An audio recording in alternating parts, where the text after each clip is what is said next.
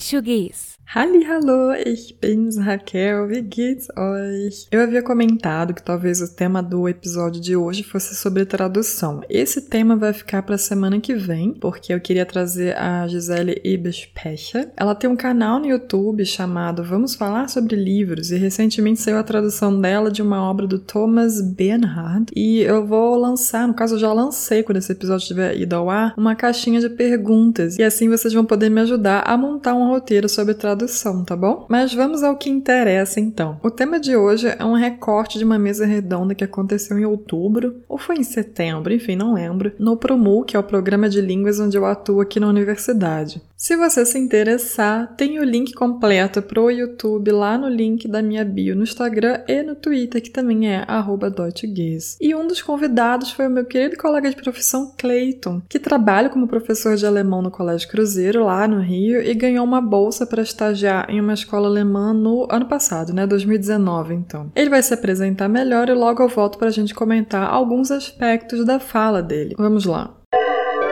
Das Thema heute ist é um apanhado da minha experiência do ano passado, é, na qual eu fiz um estágio numa escola na cidade de Leipzig. O nome da escola era Erich Schule, é uma Grundschule, né? É uma, uma escola que equivale ao ensino fundamental que nós temos aqui no Brasil. Era uma escola estadual. Esse Hospitation em Leipzig, é, Hospitation é um tipo de estágio de observação. Ele foi oferecido por um programa. Bem, a cidade que eu fui é Leipzig. Leipzig fica na Saxônia, é uma das maiores cidades da Saxônia. A que eu conheço bem, Leipzig. O céu cinza é uma realidade quando a gente está na Alemanha e eu também sou do Rio de Janeiro, nasci aqui, então a relação com a natureza, eu acredito que nós também temos essa relação forte com a natureza, né, no Rio de Janeiro. Só que são vivências diferentes da natureza, que nós temos, por exemplo, que é esse sol abundante, né, e eles não têm isso. Eu lembro que quando confirmei a ida ao estágio, uma das primeiras coisas que a pessoa responsável que estava entrando em contato comigo era: ah, você vem em novembro? Poxa, clima em novembro é horrível aqui.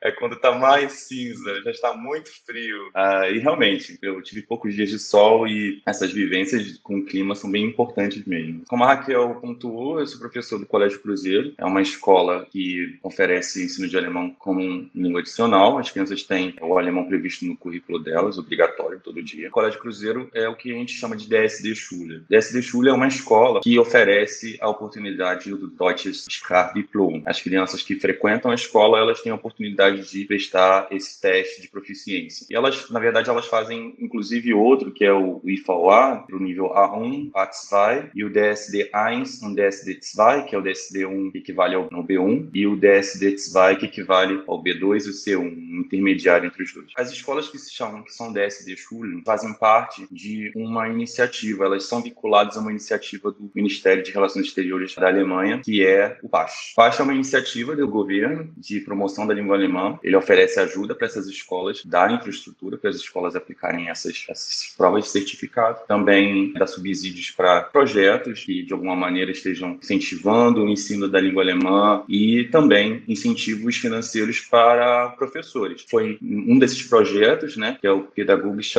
Austauschdienst, que é um estágio de observação que você faz na Alemanha pelo programa do PAS. Uma das modalidades desse estágio é de três semanas, que foi o estágio que eu fiz no mês de novembro do ano passado. Como é que funciona? Funciona, na verdade. A escola preenche um formulário e se aplica para essa bolsa, essa bolsa fica disponível todo ano, e as escolas, naquele ano, se preparam para aquelas três semanas para o professor ir para essa escola, preenche um formulário dizendo qual o seu interesse em fazer o estágio, para que entendam um pouco qual escola que você deve ir. Eu dou aula até o quinto ano, eles acabaram me mandando para uma Grundschule. Eu não tinha ideia que eles iam me mandar para Leipzig, mas não é uma cidade pequena do interior da Alemanha. Eu tive outros colegas que foram para escolas do interior e tiveram uma vivência completamente diferente da que eu tive. Eu tive a oportunidade de estar frequentando essa escola todo dia. O estágio oferece um lugar para você ficar e geralmente é a casa de um dos professores da escola. Eu fiquei na casa da professora Manuela é professora de artes. Eu fiquei na casa dela, que era perto da escola. Experiência na cidade de Leipzig, a experiência na casa de uma alemã da escola. Porque o estágio, ele na verdade é um estágio de observação. Você não precisa dar uma aula, ou você não fica responsável por uma turma. E o que eles pedem é para que você fale um pouco da sua cultura, converse com os alunos, tenha essa chance. E eu tive essa chance de fazer uma apresentação sobre o Brasil, fazer um quiz com eles sobre algumas curiosidades do Brasil. E foi muito interessante, né? Porque, do mesmo jeito que nós temos estereótipos deles, eles têm estereótipos de nós. O quiz trabalhou um pouco com isso também. Pensei exatamente nesses três eixos. Eles envolvem autonomia, a frustração também e essa reação. Vocês vão entender por que, que eu escolhi essa palavra depois. Bem, primeiro, autonomia. Tem duas experiências sobre autonomia que eu selecionei. Eu, como professor, não tenho filhos, mas eu tenho essas experiências de escola e lidar com crianças na escola,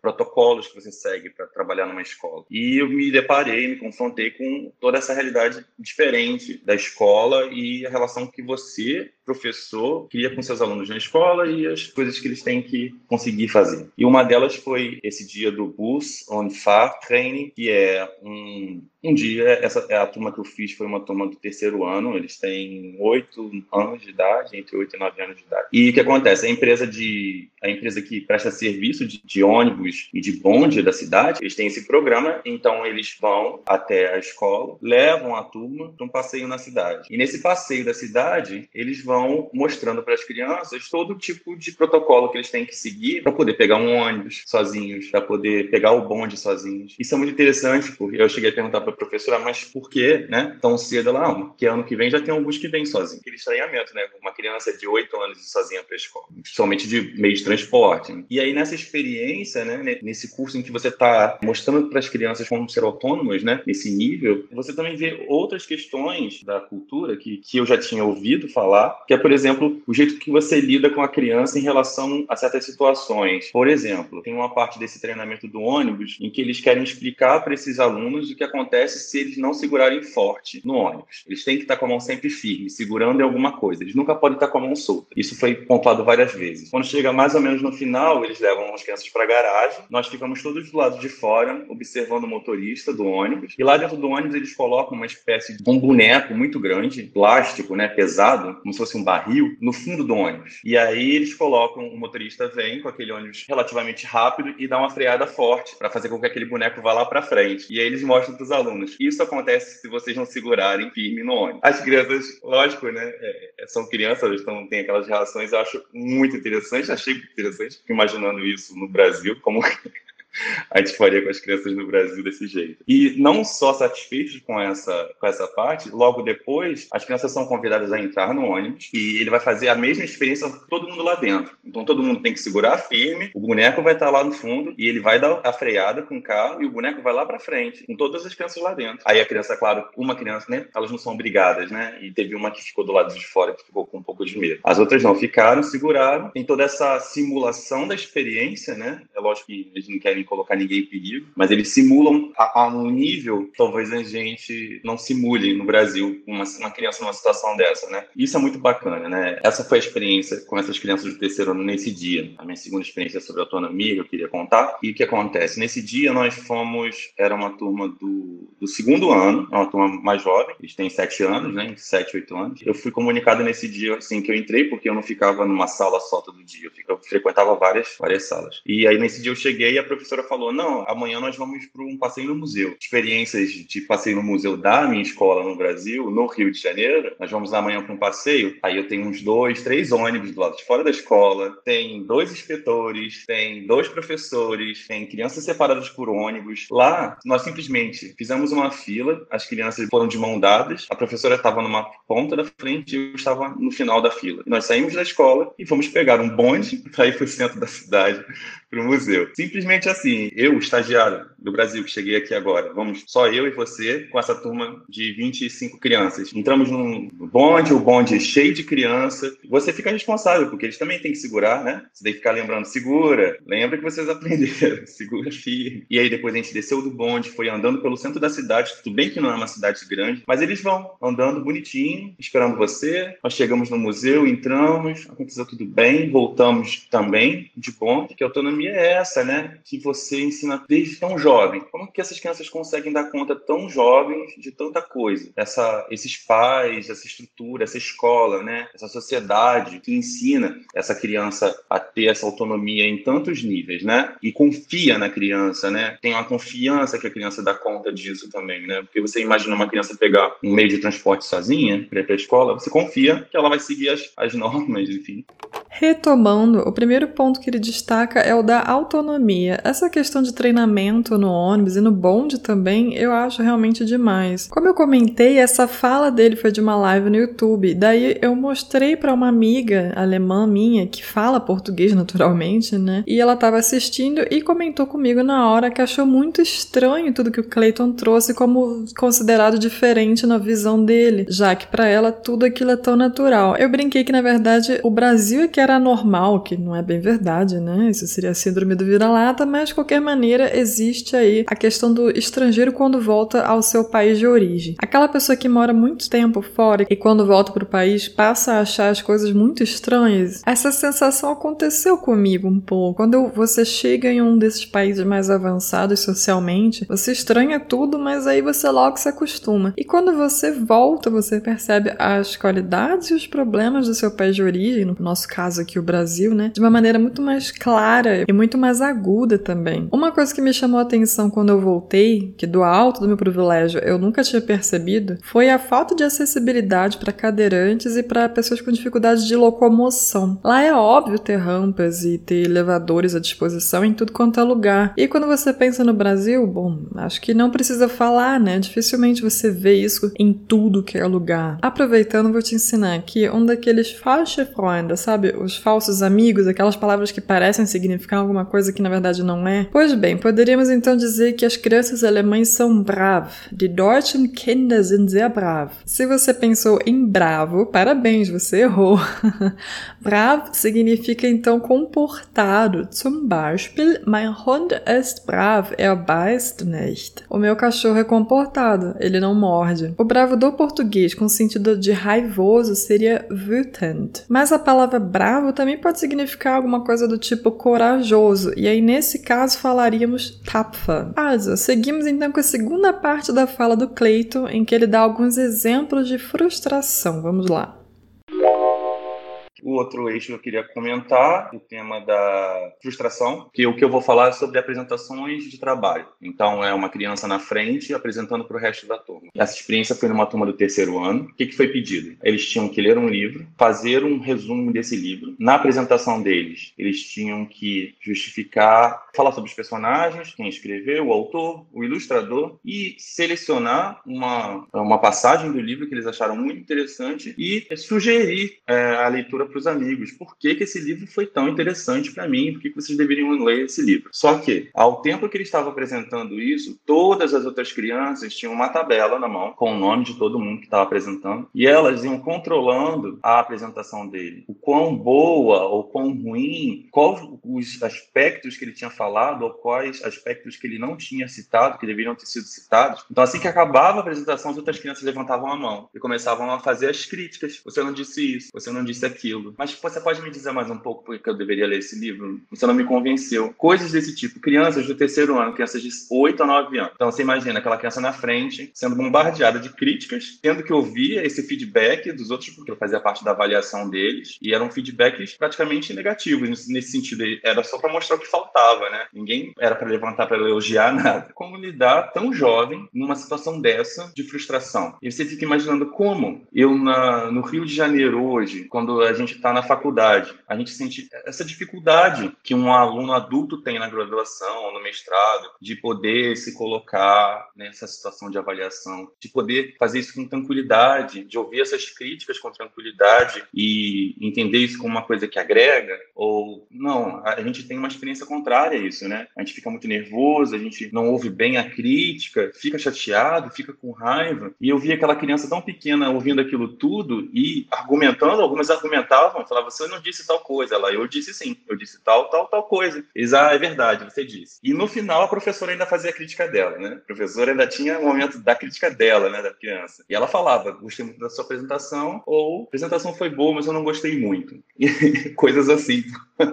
uma criança de 8 anos. E aí você pensa, né, mas nossa, como é que eles são expostos a essas situações? Como já falei, fiquei hospedado na casa da professora, ela me cedeu o quarto do, do filhinho dela, enquanto que ele ficou no quarto dela, né, durante todo o tempo que eu tava lá, eles ficavam lá. E ele interagia comigo e tudo. Muitas vezes eu ficava lá no quarto, estudando, fazendo alguma coisa, e eles ficavam brincando. E nessas situações eu vi várias coisas, porque ele era um menino, é um menino de seis anos, não, cinco anos, para ser, como toda criança agitado, querendo brincar, às vezes grita também. Eles estavam brincando de futebol no corredor. E aí ele era o goleiro e ela ficava chutando a bola. Ela em nenhum momento é, ela facilitava para ele nada. Ela ficava tentando fazer o gol. E quando ela conseguia, ela contava os pontos dela. E aí ele ficava com raiva. Ele começou a falar: não, mas um gol vale. É, dois gols valem só por um ponto. Aí ela, você está querendo mudar a regra agora por quê? Eu ganhei, você perdeu. E aí ele começava a chorar. Ela simplesmente deixava ele chorando e ia embora pro quarto, ia embora pra sala. Aí daqui a um minutinho ela voltava. Aí ele começava a rir para ela, ficava tudo bem, ia brincar de novo, ia fazer outra coisa. Ou seja, eu estou vendo uma mãe, um filho de 5 anos, trabalhando frustração já ali. Aí ele está frustrado porque perdeu. Deixa ele ficar frustrado. Acabou, né? É ele entender que a regra é essa e lidar com isso. É eu fazer uma apresentação do livro, eu não falei o nome do autor, alguém falou, você não falou o nome do autor. É, realmente, eu não falei. Vocês estão certos, desculpa. Ou, não, eu falei o nome do autor, o nome do autor é esse. Então, lidar com essa frustração desde pequeno é uma coisa maravilhosa, porque a gente sou também parte desse grupo de adultos que não lida bem com essa frustração. E já sou um homem de 36 anos. Como que isso se desdobra? E o desdobramento que eu tenho para isso, que é a questão dessa reação. Tá aí uma coisa que realmente é peculiar, eu não diria nem dos brasileiros, mas dos países de cultura, abre aspas, acolhedoras, na falta de termo melhor. Eu vejo isso muito na América Latina de modo geral, mas o brasileiro realmente ele se ofende com certa facilidade e tem dificuldade de aceitar críticas. Eu lembro na época da minha graduação, eu tive uma professora chamada Mônica que falava muito bem português, que falava muito bem português, mas que quando ela tinha que ser um pouco mais dura, mais direta, ela pedia para mim ou para alguma pessoa com quem ela tinha um pouco mais de intimidade para traduzir a mensagem para os colegas. E é o que ela chamava de tradução, na verdade, é o que eu chamo de jeitinho, sabe? Quantas vezes eu não ouvi de colegas meus da graduação que a Mônica era grossa, quando na verdade ela só estava falando alguma coisa de uma maneira bem mais direta do que a gente está acostumado. Tem uma expressão para isso em alemão que seria falar por entre as flores, durch die Blumen sagen. Eu vou deixar um link no post do episódio lá no site para você ler sobre essa expressão, que é uma seção do voto da Woche da Deutsche Welle, que já foi inclusive dica aqui em algum episódio passado. Mas agora ouvimos a terceira e última parte da fala do Clayton.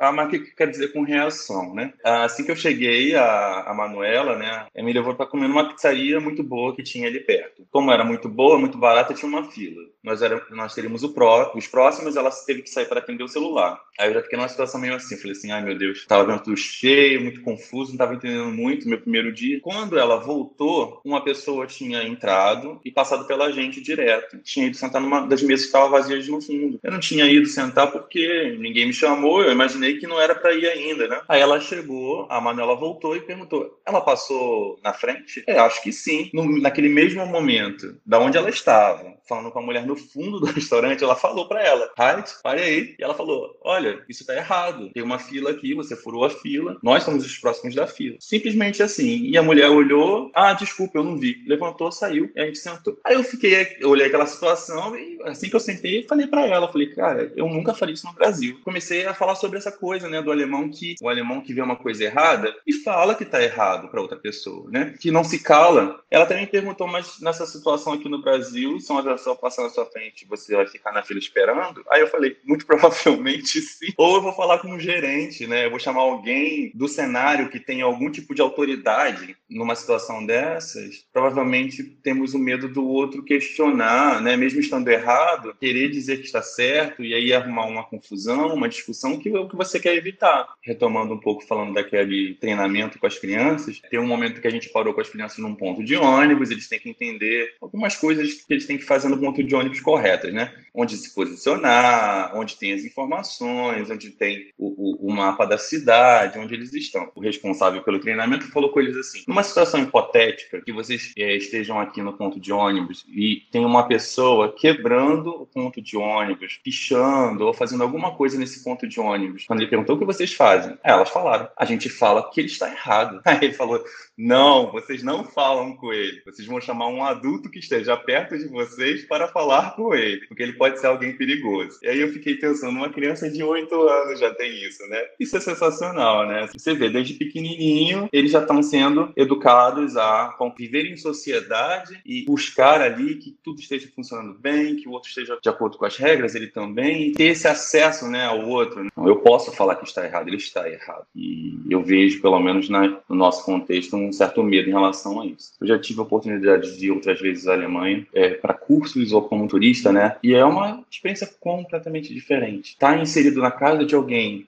convidado, mas você está na casa de uma pessoa, vendo como eles, como eles interagem. Está numa escola, um lugar de formação. É, então todos os alemães são quietinhos, todas as crianças alemãs são quietinhas na sala. Não, não são. Depende da situação que você coloca elas, né? O que eu posso dizer é, eles sabem o momento certo, talvez. Qual contexto ele pode se soltar mais, em qual contexto ele pode soltar como turista, vendo só pontos turísticos, você não vê essas diferenças. Você vai comer, vai pro Weihnachtsmarkt, no mercado de Natal, todo mundo comendo aquelas coisas de Natal, todo mundo comendo linguiça, todo mundo comendo. Você está na escola deles, vendo o, é, o recreio, vendo os lanches que eles trazem de casa, aí você vê uma essa variedade né, cultural que, que o país tem. Né? É uma perspectiva. O alemão vive o mundo a partir da perspectiva que eles têm na cultura deles, né? E a gente vive o nosso. Falar, por exemplo, que um alemão é grosseiro porque ele é direto, é o nosso jeito de olhar aquele tipo de, de ação na sociedade. A pessoa que fala o que pensa. Um brasileiro ou uma pessoa grosseira? Não necessariamente, né? Perguntei e ele respondeu. Só isso. Ele não ficou nas entrelinhas. Claro que, como professor de língua né, e de cultura, essa experiência agrega muito pra gente, pelo que eu entendi na Alemanha. Eles falam que cada cidade trabalha da maneira, de uma maneira meio que individual, não existe um parâmetro nacional. Tanto que existe um problema quando uma criança transferida de um estado para o outro, por causa do currículo que não bate, enfim. Mas eu acho que é isso. A minha experiência foi maravilhosa e só agregou coisas positivas para mim, para o meu trabalho. Eu acho que todo mundo que puder ter essa experiência, quem estiver ouvindo a gente que é aluno, estudante de alemão, de ficar na casa de alguém, faça. Porque isso traz um ganho sensacional. Não tem como dizer. Assim, esse é um conselho que eu dou para todo mundo.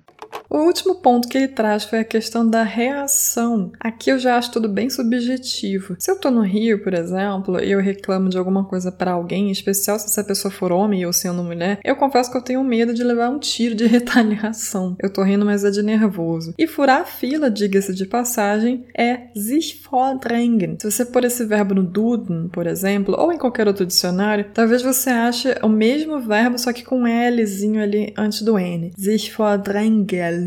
Na verdade, são dois verbos idênticos com o mesmo sentido, mas por algum motivo que eu não vou saber dizer porquê, tem essa diferenciação de tem L e não tem L. E aí vejam que o próprio verbo já traz a ideia da fila, visto que fila se fala de Schlange, também significa cobra, o animal cobra, né? Exemplo que eu tirei do site do Duden. Sie hat sich bis zur Absperrung vorgedrängt. Auf Portugueses. Nossa, que exemplo específico, né? Mas é isso, acho que não somos ensinados, né, a nos impor, a apontar o dedo se a gente vê alguma alguma coisa de errado acontecendo, em especial se você é mulher, né? Bom, a diquinha dessa semana é um filme.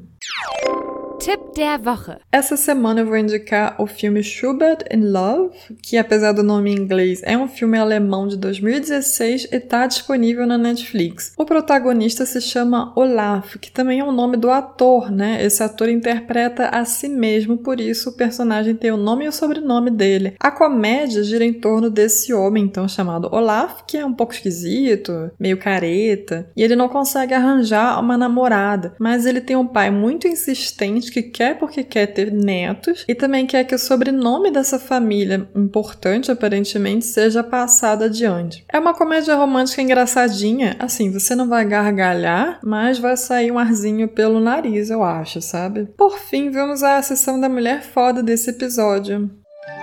Na, Hast du schon davon gehört? Eu tava pesquisando quando eu tava fazendo o roteiro e aí eu pensei, já que a gente falou tanto de escola, por que não trazer uma professora barra cientista, né? Escolhi falar então da Amy Noether, que é considerada a fundadora da álgebra moderna. A Amy nasceu na cidade de Erlangen, que é uma cidadezinha na Baviera, em 1882, 1882, e faleceu em 1935, 1935, nos nos Estados Unidos. Eu sempre falo os números das datas porque na verdade é para vocês ouvirem que data não se pronuncia igual ao número ordinal, tá bom? Mas vou ler para vocês então um trechinho da página dela na Wikipedia. Ela revolucionou as teorias sobre anéis, corpos e álgebra em física o teorema de Noether explica a conexão fundamental entre a simetria na física e as leis de conservação. Como eu não entendo absolutamente nada de matemática, eu vou deixar aqui para você, se estiver interessado ou interessada, o link para essa reportagem sobre o trabalho da Amy, que foi considerado, por exemplo, por Einstein como essencial na área de matemática. Eu particularmente achei interessante na biografia dela que ela lecionou na Universidade de Göttingen e foi expulsa quando Hitler se tornou chanceler em 1933 porque ela era judia, o que significaria que ela não teria o espírito alemão. Não sei se se vocês sabem, mas o Hitler promulgou na época da Grande Guerra a tal da Lei da Restauração da Função Pública Profissional. Essa lei demitia funcionários judeus, incluindo professores universitários, dos seus cargos. Enfim, falei bastante por hoje é só. Das ist alles für heute. Espero vocês no próximo episódio. Bis die nächste Folge. Tschüss! Episódio novo toda segunda, ou quando der.